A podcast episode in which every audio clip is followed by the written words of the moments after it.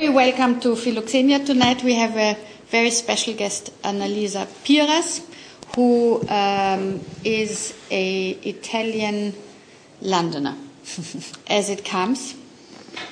She is one of these people that Theresa May would call the citizens of nowhere, which I would proudly call Luftwurzler and uh, people who have their roots in the air, but we can still feel exactly where we belong. I think in your case, very much in London. Yes, but I think it's the beauty of the times we are living that we can have um, multiple identities that actually enrich our lives. I feel very Italian, very Londoner, and very European. So when I think that when Theresa May said uh, with contempt, these citizens of uh, nowhere, actually was completely wrong because it's one of the most beautiful things of the world we live in that uh, especially young people can feel and connect to different culture without it, uh, without anyone taking something away actually enriching the individual. Well it's maybe at the moment one of these subjects where multiple identities uh, are not wanted by all political um, movements anymore in Europe, and this is something we, I think, had particularly to adjust to in Britain because of Brexit, because it was the normal thing to be there and be part of the society as slightly citizen of no uh, citizen of second class maybe because we didn't vote but we felt as we were accepted which now has changed of course, with the whole situation. But let's explain Annalisa a little bit, because what you saw here now was her film, uh, the trailer of the film of 2015, the Great European Disaster Movie, where Annalisa felt the earth trembling before many people wanted to feel it too, or she she sort of analyzed it at the time already when many people thought it was maybe not necessary to understand the magnicity of the problem. So what she did in this film, which was co-produced, I think, from the BBC and yeah. Arte, and Sweden, yeah, and Swedish television, was to to put a very sort of harsh spotlight on the first signs of disintegration of what we all thought was a very solid structure of the European Union, the institutions, the commitment of the different national states to the European Union. Um, why did you come to that at that point? I mean, why was this something where you felt that the urgency was rising. Um, this was before the refugee crisis, we have to add. Yes, it was in uh, 2014, so the last, uh, it was just before the last European Parliament elections, so uh, a very interesting political cycle ago. And uh, the migrant crisis had not yet happened, but we could see it starting at the horizon, so in the film uh, we do talk about it. Uh, and it was, of course, after the 2008 uh, financial crisis that it started uh, to kind of rock the foundation of the European Union project. Because uh, it's in 2008 uh, that uh, Europe starts shaking with the Eurozone crisis and austerity, and its citizens start thinking that that project uh, was betraying them. Because until then, Europe had been uh, prosperity, salvation, and all of a sudden it started to become the, the severe mother who was imposing austerity. I come from Italy and I'd been seeing a lot of uh, uh, seeds of new political uh, crisis uh, coming up in Italy, as they often say. It's a laboratory of, Ita- of European politics, and very often a horror laboratory. So we had had uh, the populism of Berlusconi, that, uh, if you think about it now, was a precursor of much of the populism we're seeing now. So, and I have been a European Union journalist for 25 years, so I've had the, the privilege and the training of looking at Europe as a big picture So all these things put together uh, started really worrying me about the trajectory. And I also I love history, and I'm a big fan of uh, Braudel, the French historian, who used to say that the story goes in waves. So I used to talk about the longue durée, the cycles of the long duration. And I thought that there was a cycle of European politics that was coming to an end. And there were a lot of the motivations that were uh, supporting and um, holding together the European dream were coming apart. So I thought this is very, very dangerous because if this trajectory continues, we're going to see some monstrous new development that would look like the past but would be new. And so I, I had uh, the urgency of doing a film, which I called the Great European Disaster Movie, that wanted to be light, so taking a bit fun of the um, American disaster movies, but at the same time uh, send a really stark warning to the citizens of Europe to say, let's be careful because uh, if we don't pay attention, what we're seeing here are all signs that are going to bring us uh, to catastrophe. So the film had a, a fiction uh, structure at the top, which was uh, an airplane that was going to crash. And then uh, the people on the airplane were looking back, because this airplane was in the future, were looking back at what was happening in Europe in 2014 in six different countries. So the film uh, created a kind of tapestry of uh, all these seeds of disaster breeding in Spain, in Britain, in uh, Greece, uh, in Germany. And interestingly, that was 2014. In Britain, I went uh, to follow the um, followers, the militant of Nigel Farage, the people who were really getting prepared and uh, um, structured to get Britain out of the EU. That was 2014, only five years ago. And uh, what is scary now, looking back, is to think how then it was completely science fiction for anyone in Europe and in Britain to think that this group, small group of fanatics, the UKIPers, the Nigel Farage people, would have ever managed to bring uh, Britain out of the European Union. So my film in 2014 was um, attacked in Britain. It ended up being on the spread double page of the Daily Mail, the Brexit tabloid at the time. And, I, and everybody was telling, saying that I was a doom monger, that I was um, creating problems. Creating problems, that I wanted to be apocalyptic, that I was crazy, that, that nothing of that would have ever happened. And uh, looking back, uh, what uh, is uh, really frightening is the speed Mm. The speed at which, because nowadays we live in a world in which we are constantly concentrating on what's happening now, but that film gives us a chance to see what is the distance that we've covered in the past five years and how fast uh, the fundamentals of so many things that uh, we think are normal are being overturned.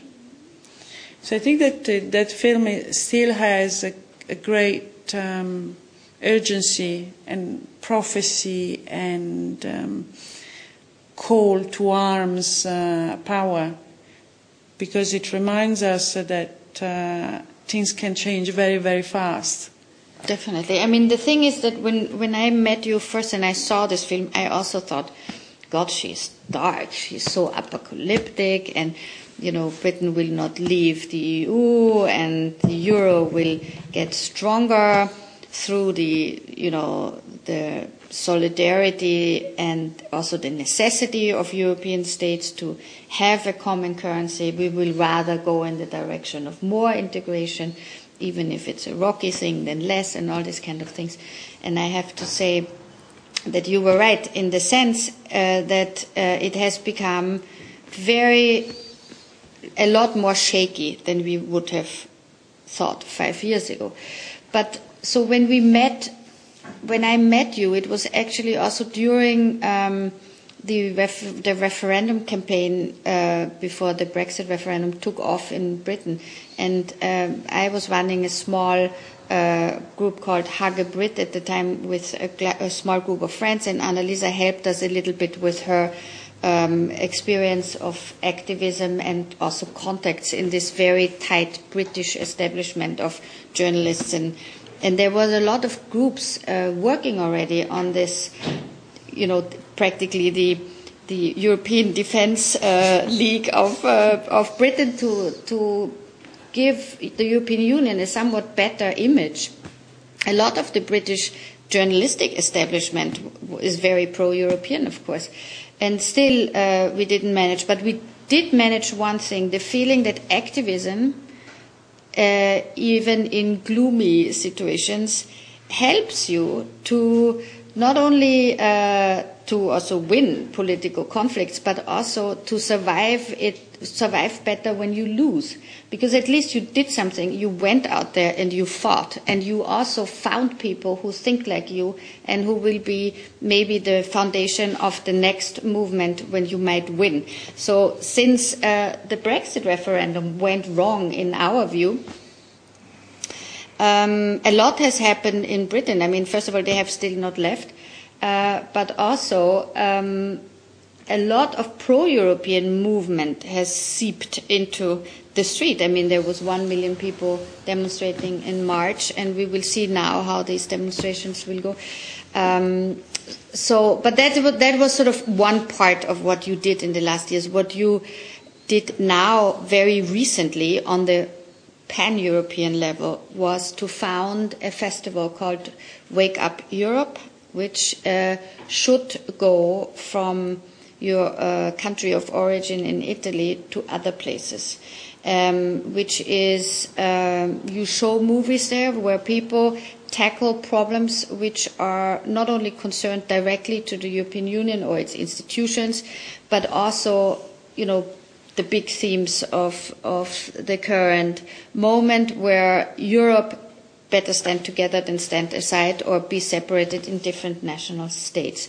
This just happened now in May in uh, Torino, but also in different other cities. I think you had. Um, Yes, because the the main concept of the Wake Up Europe Festival is uh, that we need to wake up uh, European uh, civic society.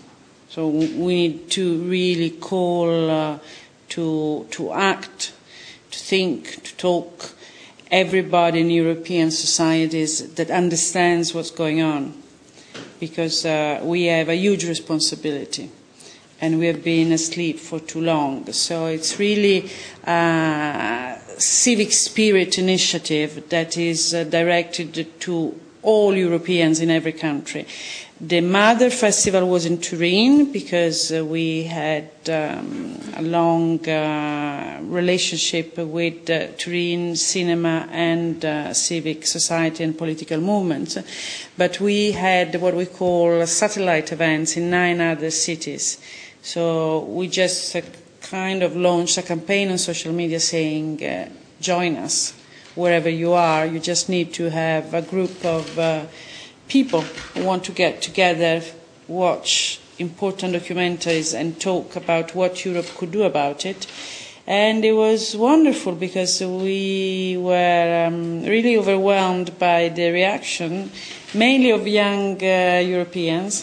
So we had um, one event in Brussels, uh, one in Stockholm, one in Bucharest, uh, one in Estonia, one in Finland, and I can't remember. We had nine uh, simultaneous events at the same time, and uh, I was really surprised by the level of enthusiasm that is out there, which is something that we don't uh, hear very often in the news.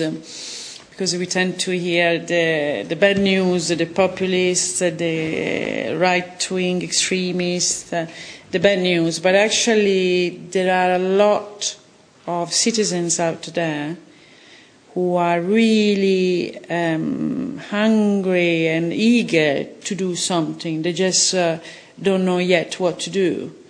So I think that uh, in that sense, initiatives like uh, the festival, which is a kind of fun, joyous uh, event because you watch film and you talk with other people about it, uh, are really much needed.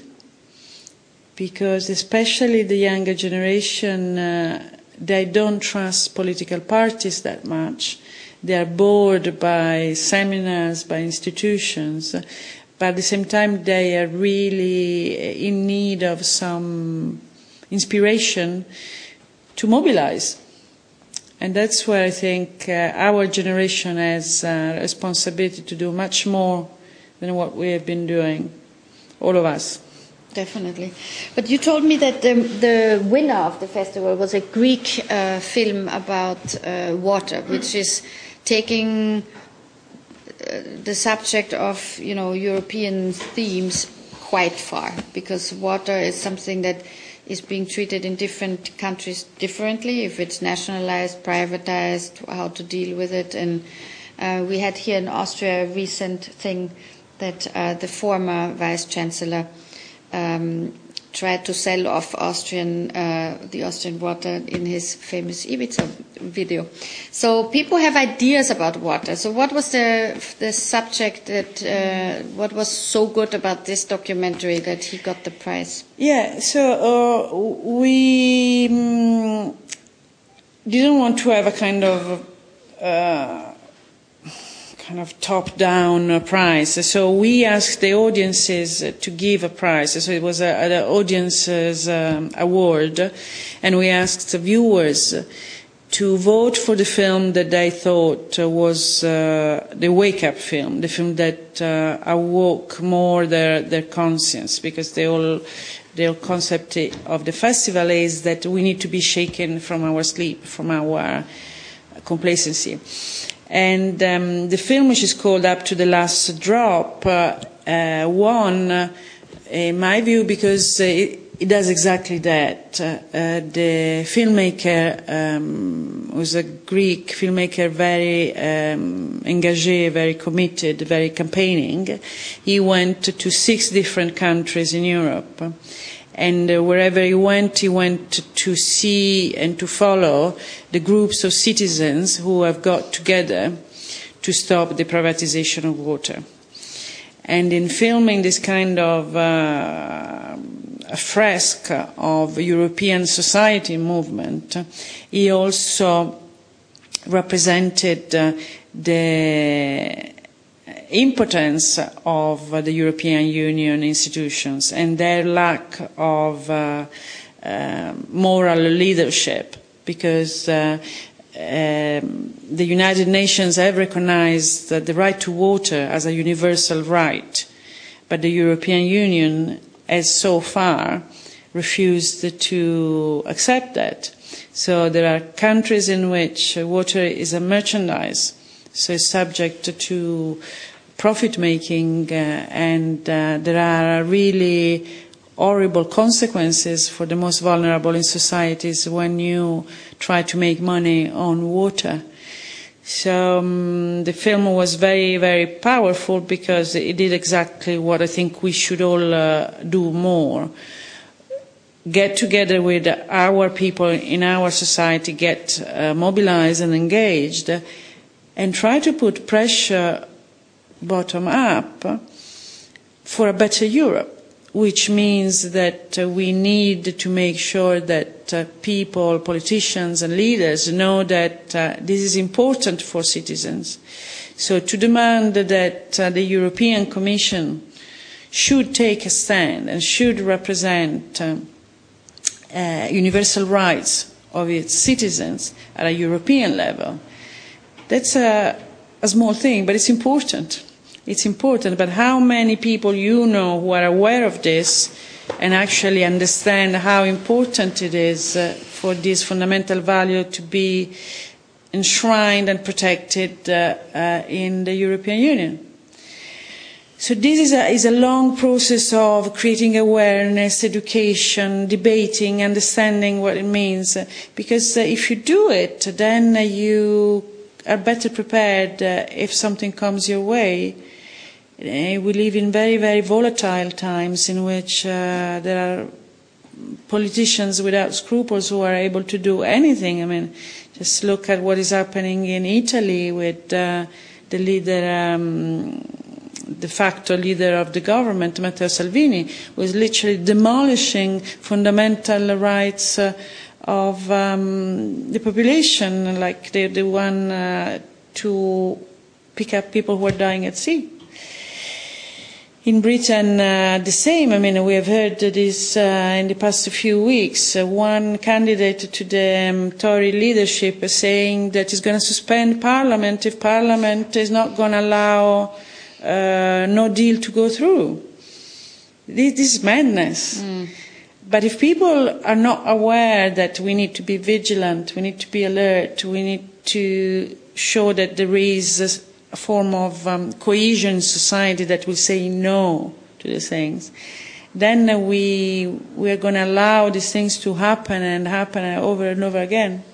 But the, one of the problems with European Union, the, you know, the, to to create movements, pan-European feelings, movements, political activism, that is not, uh, you know, organized via a national or even more local level is that you have to bring a European public together. And in terms of films, you know, maybe it's easier on the level of films and movies and cinema because we are, after all, used to see foreign films. You know, uh, a lot of them get dubbed, a lot of them um, you can see also nowadays, you know, I think Netflix changes things a lot because you can see films in original language. It's not all translated now. I mean, it, you can watch it also translated, but you can watch the original language. So the main European languages also are being more represented and people have more way to exchange it. But was it difficult for you now for this Wake Up Europe Festival, for the first bigger one of this series, to, to find enough films, enough public to people who want were interested in coming and showing the films? It was uh, easier than what I thought. I was a bit worried, uh, especially because um, my main um, ambition, our main ambition was really to reach out to younger audiences because they are the ones uh, that uh, we need to bring back to some form of uh, mobilization and engagement. But um, I must say that uh, we did manage to have um, a good audience. Certainly could have been uh, younger. There were also a lot of, uh, uh, I mean, it was quite diverse, so it was good. But I guess that the, the biggest challenge uh, is really um, the one to reach out to the under 25 because they are the ones that are completely switched off. They've pulled the plug on uh, engagement, on politics, on um, talking about serious things. I know that now we're seeing, uh, and it's quite encouraging, movements like Friday for Free Future, Extinction uh, Rebellion, and it's uh, it's very encouraging. But we're still talking about small numbers, so I think that that's really the the big challenge is uh, how to engage more consistently younger generations. But this is a very good example for how very unlikely things can happen very quickly. Mm. If you think that Greta Thunberg was standing alone in front of a school uh, it's not even a year, mm. and now it's a mass movement. And when I was, when she was in London in March, on Easter Sunday, I went to the Extinction, Extinction Rebellion uh, rally where she spoke, And it was an incredible feeling of, you know, I'm not, you know, not 100% with everyone on everything. You know, there was a lot of vegans and I'm not vegan, but it's a lot of good, positive, um, thoughts and political activism out there. And there were very many young people, but also people our age, which is also not something we should uh, disrespect. I mean, it's good if people can, in the middle of their lives, between work and family and thing, go out on the street and sit down in the middle of a of a of a traffic junction. And then I came to Vienna a few weeks ago when Greta Thunberg was here, and suddenly people were blocking the traffic, the road, the crossroads, and and everyone was saying, "What are they doing?" And I said, "Like that's just Extinction Rebellion. It just started a few weeks ago, and it already is spreading everywhere. That people sit down in a very nice civil resistance type way and get arrested for saying like we have to act now. We cannot just let the traffic roll." And I thought this was one of these great uh, examples for things that. Um, are coming out also out of this depression of this current movement to more nationalism and populism and and people retreating to their simpler uh, um, identities. Uh, but this is a very good example for the fact that you can only work all together and it is possible to organize global movements within the shortest time and with not even a lot of organization or money behind it. Yeah, that's the uh, kind of uh, encouraging thing about the times uh, we're living. There are a lot of uh, bad things that happen through technology. And we have seen what has happened in America and uh, with interference on social media and so on. But technology allows us also to create connections and to join the good dots of good energy across Europe very, very quickly and very, very fast. So there are no um, no excuses anymore if you think that you know during the great revolutions of um, uh, the European history, if you think that you know revolutionary would have to travel hiding the leaflets and do with the train, with the horses, miles and miles and miles just to bring a war that would trigger some kind of awakening, some kind of rebellion. Now with the social media, you know, we could do it like this. Mm. The Extinction Rebellion went from zero to all of Europe uh, in what? Uh, few, few weeks. Few weeks. Yeah, sure. So that's a really um, a reason for hope. But at the same time, uh, we know also that those who work uh, for uh, less noble causes, like going back to the past, you know, like Steve Bannon and it's uh, the movement to bring uh, a very kind of uh, ferocious form of nationalism back to Europe. he has been very capable and able to to make this go wild um, through social media. But uh, so far, I think that uh, the anti-Europe, but the nationalists and the populists have been better in terms of technology. And so there is quite a lot of catch up to do. Mm. Starting now, it is starting now, but um, there is a lot of work to do. The, the good news with the European Parliament elections was uh, that they didn't do the breakthrough that they were expected to do. So Europe uh, held good. There was a kind of uh, dam that held this kind of uh, overflow of nationalism and xenophobia. But it's an ongoing battle Oh, for sure. But one of the big subjects that kept us all busy in the last years was, of course, the question of immigration that was enhanced through the refugee crisis uh, of, of people coming from Syria and other parts in the world to good old Europe. Um, your film, uh, Europe at Sea, was following exactly this very, very crucial point and also somehow the shame of the European Union that uh, the EU itself in its institutions could not um, regulate the response to the refugees coming suddenly in huge numbers or bigger numbers than, than we were used to. And uh, you followed Federica, Federica Mogherini around for almost two years, Two years. trying to to I don't know put up a dam against um, the national governments that were not able to work together. So how was that? I mean, did you feel also the weakness that her post, uh, you know, she doesn't have the mandate to command armies and ships to rescue people from the sea. How was this experience? It was incredibly uh, interesting and um, it was a real learning experience because uh, I really realized how little we know about what Europe does as um, foreign policy.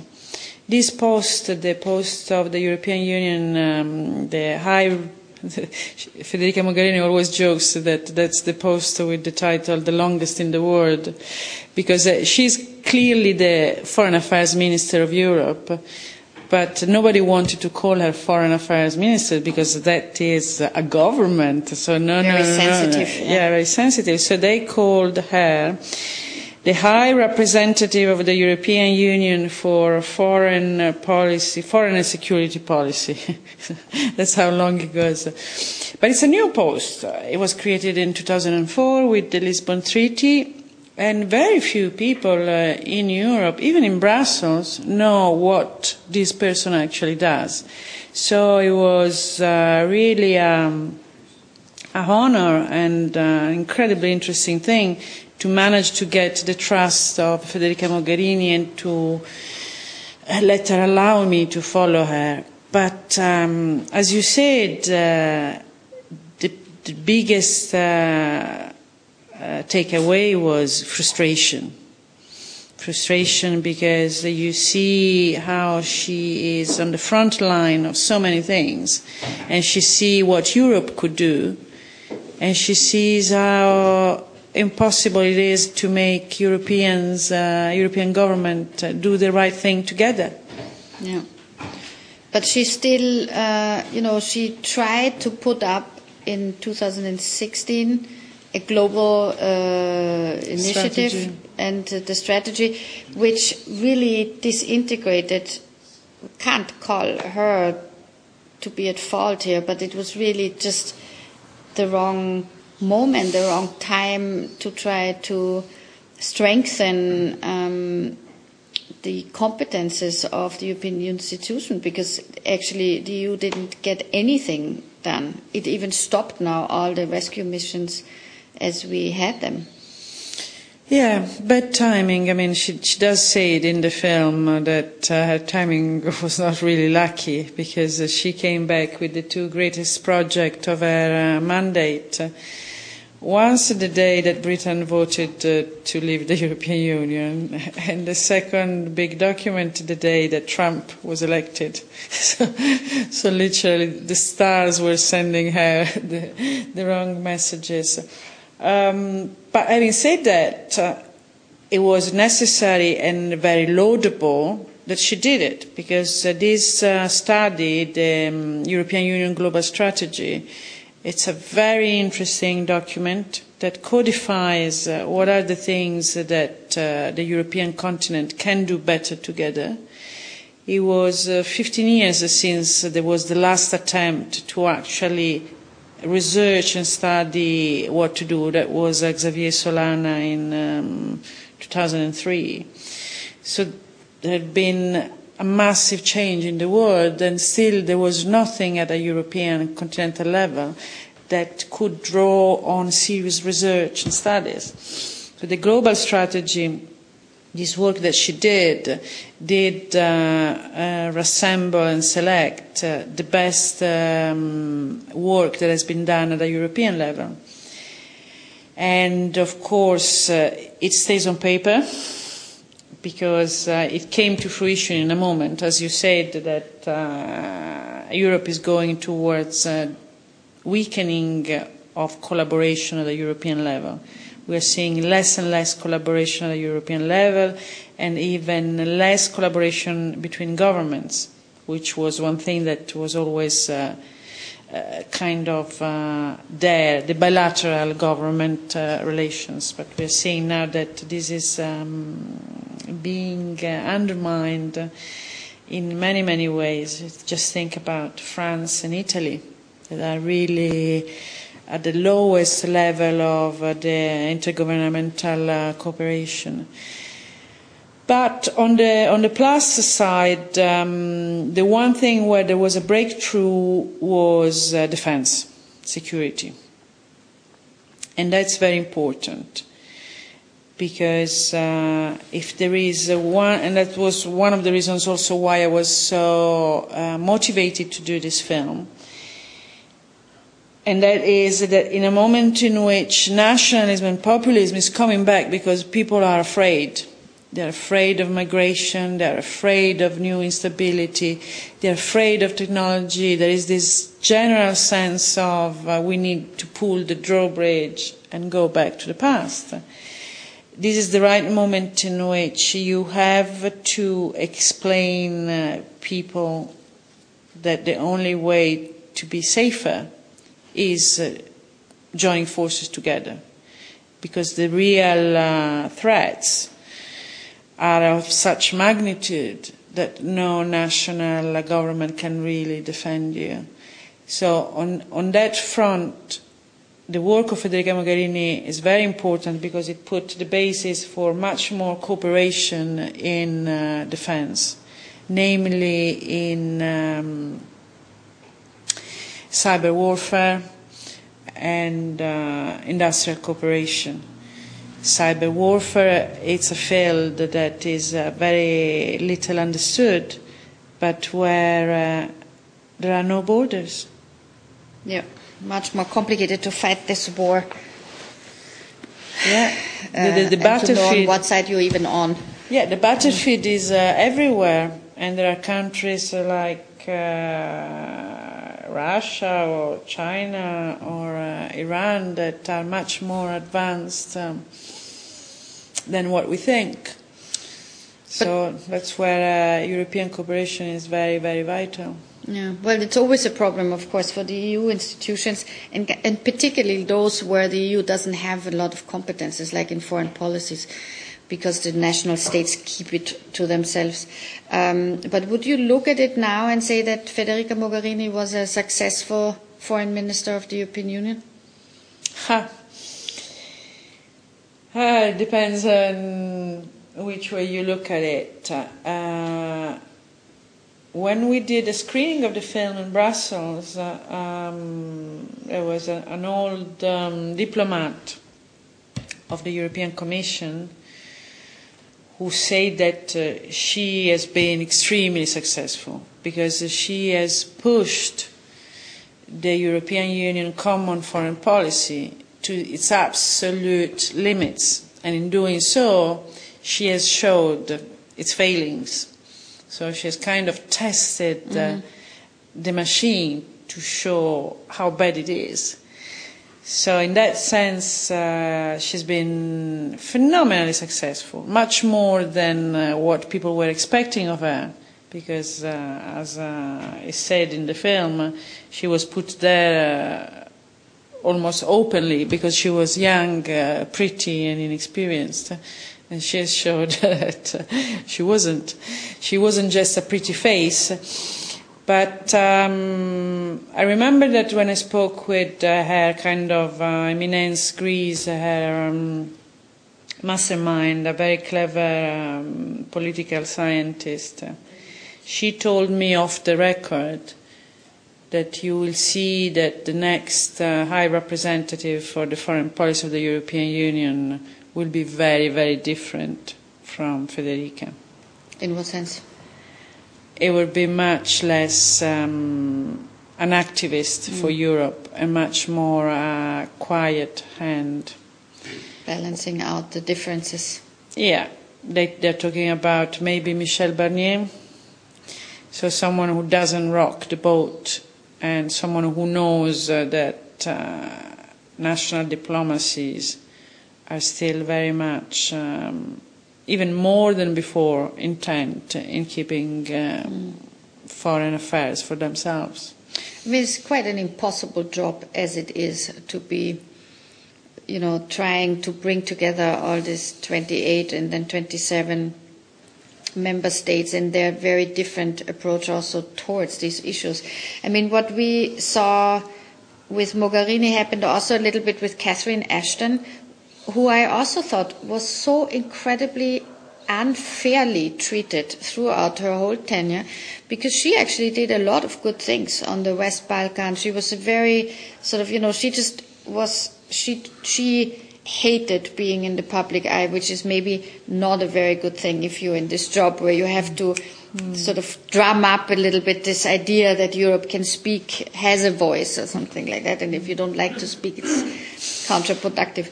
But it will be quite interesting to see if Barnier or if someone else who is more a person of the establishment of the European Commission comes mm. in, or if this usual power game that is starting now will bring up a solution where people have to find a candidate that hasn't, you know, from one of the party groups that hasn't got another job, and one of the big nations needs someone to come in, and all these kind of things. Mm. So we'll we'll have some surprises there maybe.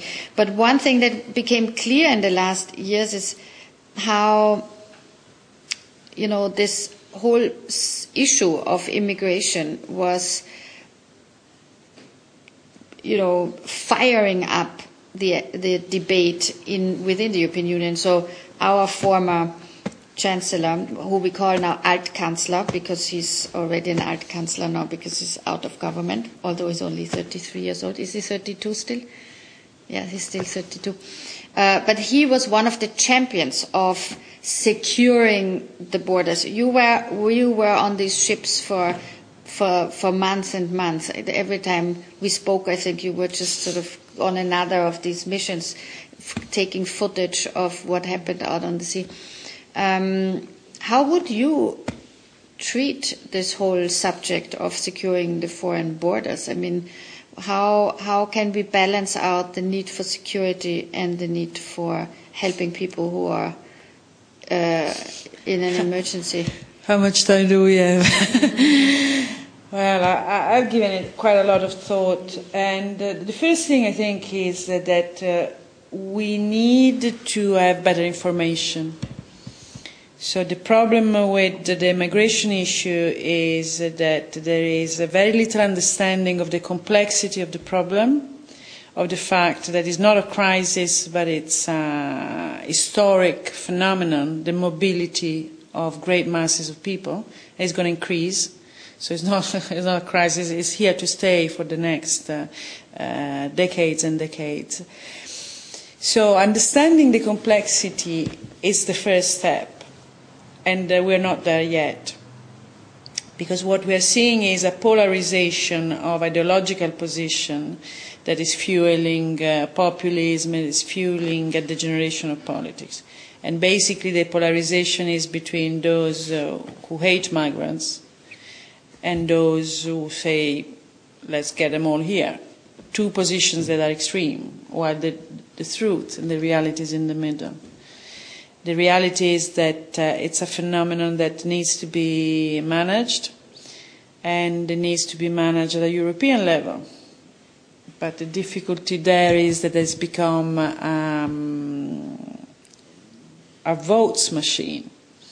So when something becomes uh, a consensus uh, machine mm. making votes for, for political groups is very, very difficult to get them uh, out of there. But uh, what, what needs to happen is a much better understanding of the problem, the fact that it needs to be tackled um, at a European level, the fact that there needs to be a security aspect to it, and there needs to be a regulatory uh, change.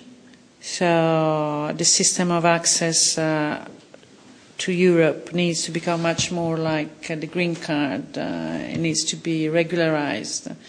The, the asylum uh, mechanism needs to be reformed.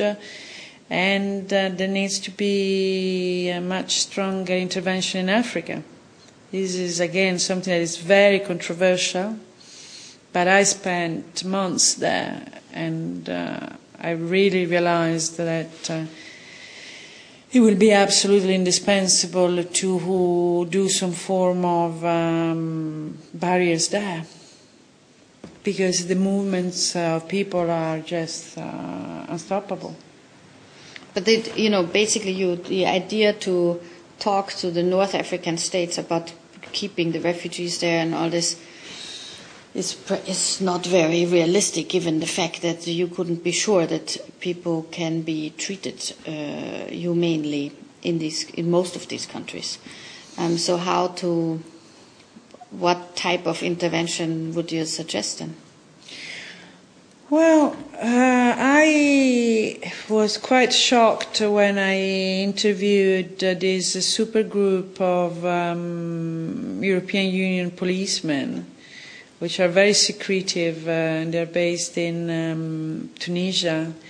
And I managed to have access to them. Uh, and of course, they're policemen, but they were kind of best minds of um, European border forces and they seem to think that uh, the thing that should happen, but is politically explosive, so it might be happen covertly, is that you need to create massive um, detention camps in North Africa, one way or another.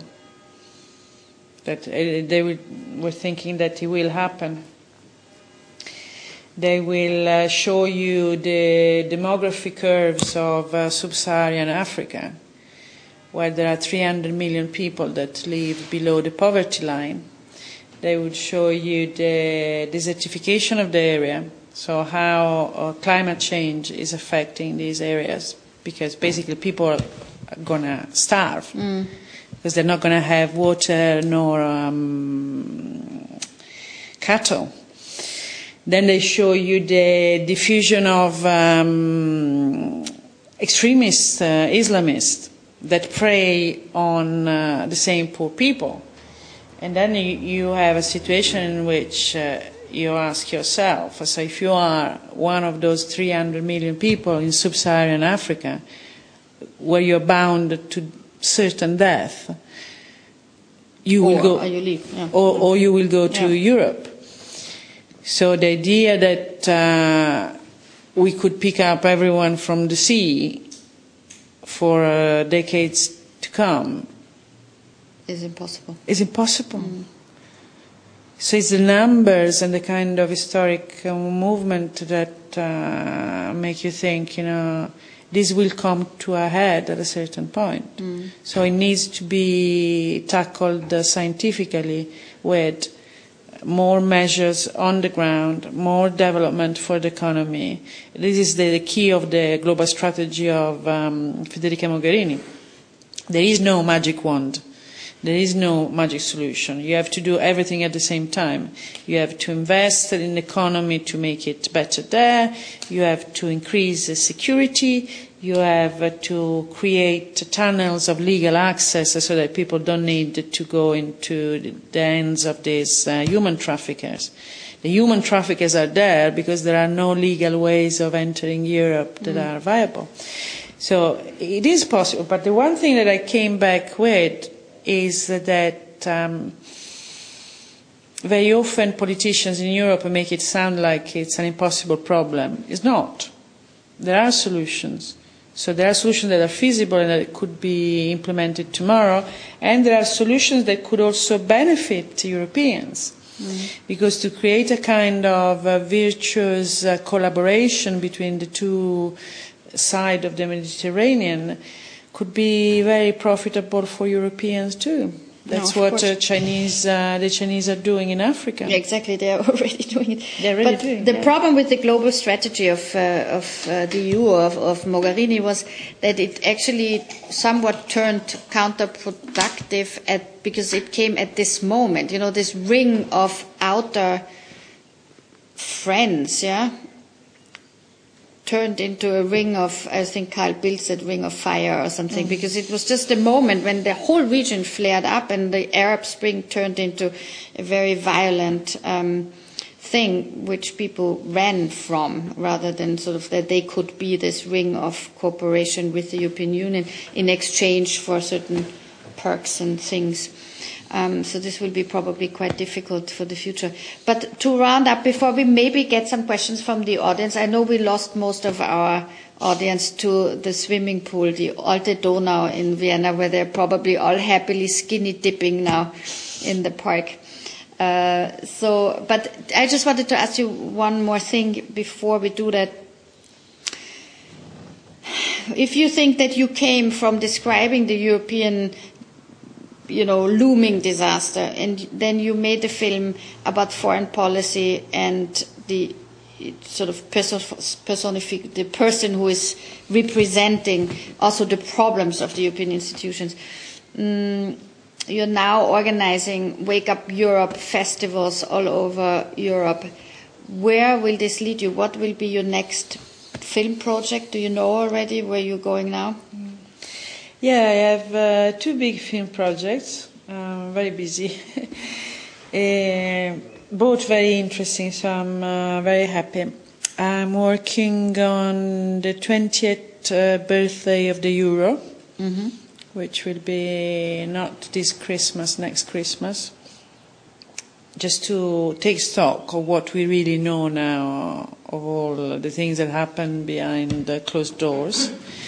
That will be quite interesting. And also, what is its future? So, in a world in which uh, trade wars uh, are increasing and um, Donald Trump is weaponizing the dollar, what is the euro as the currency, the second world reserve currency, and the currency of the richest and the most advanced society in the world? What is its role to play?